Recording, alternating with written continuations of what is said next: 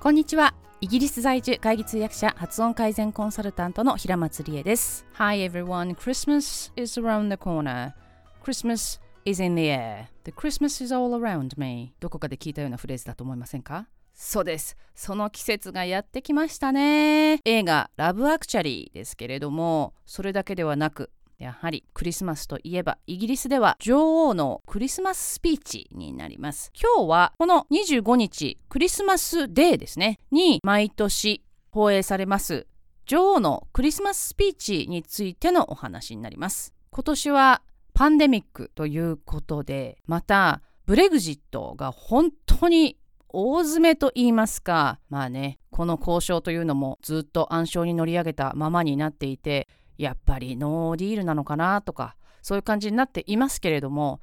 これを受けてクリスマススピーチにするということで通常であれば12月の上旬から中旬のどこかで女王はこのクリスマススピーチを収録されるんですけれども今年はこのブレグジットの交渉の関係があまりにも混迷を極めていてどうなるか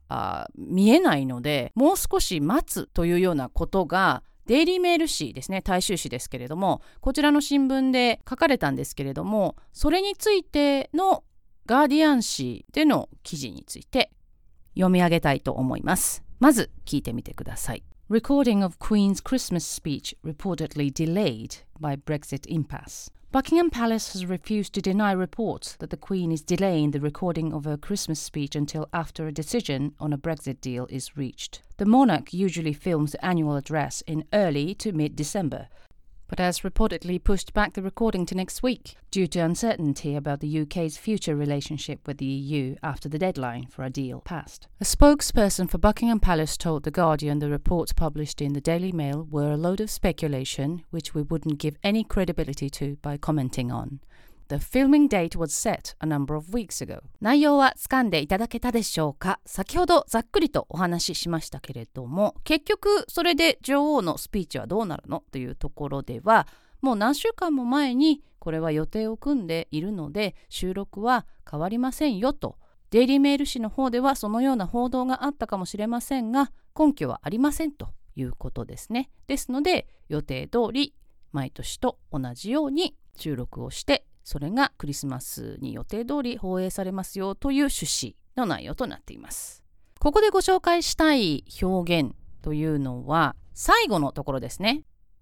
We wouldn't give any credibility to by commenting on とありましたけれどもよく似た表現に dignify 何々 with an answer という言い回しがあります。これはくだらないことにいちいち答えませんという意味なんですけれども取るに足らない答える意味がない答える重要性がないことにはいちいち答えませんという意味なんですね。それをとっても短くはっきりそして一般人がこの言い回しを使うとかなり上から目線になるので注意は必要ですが非常に威厳のある言い回しです。dignify with an answer ですね。I shall not dignify him with an answer とか answer の代わりに response っていうのもありますね。毎年恒例の女王のクリスマススピーチですけれども初めてテレビで放映されたのが1957年ということなので実に63年も前のことなんですね。それから毎年毎年クイーンがテレビの前で国民そして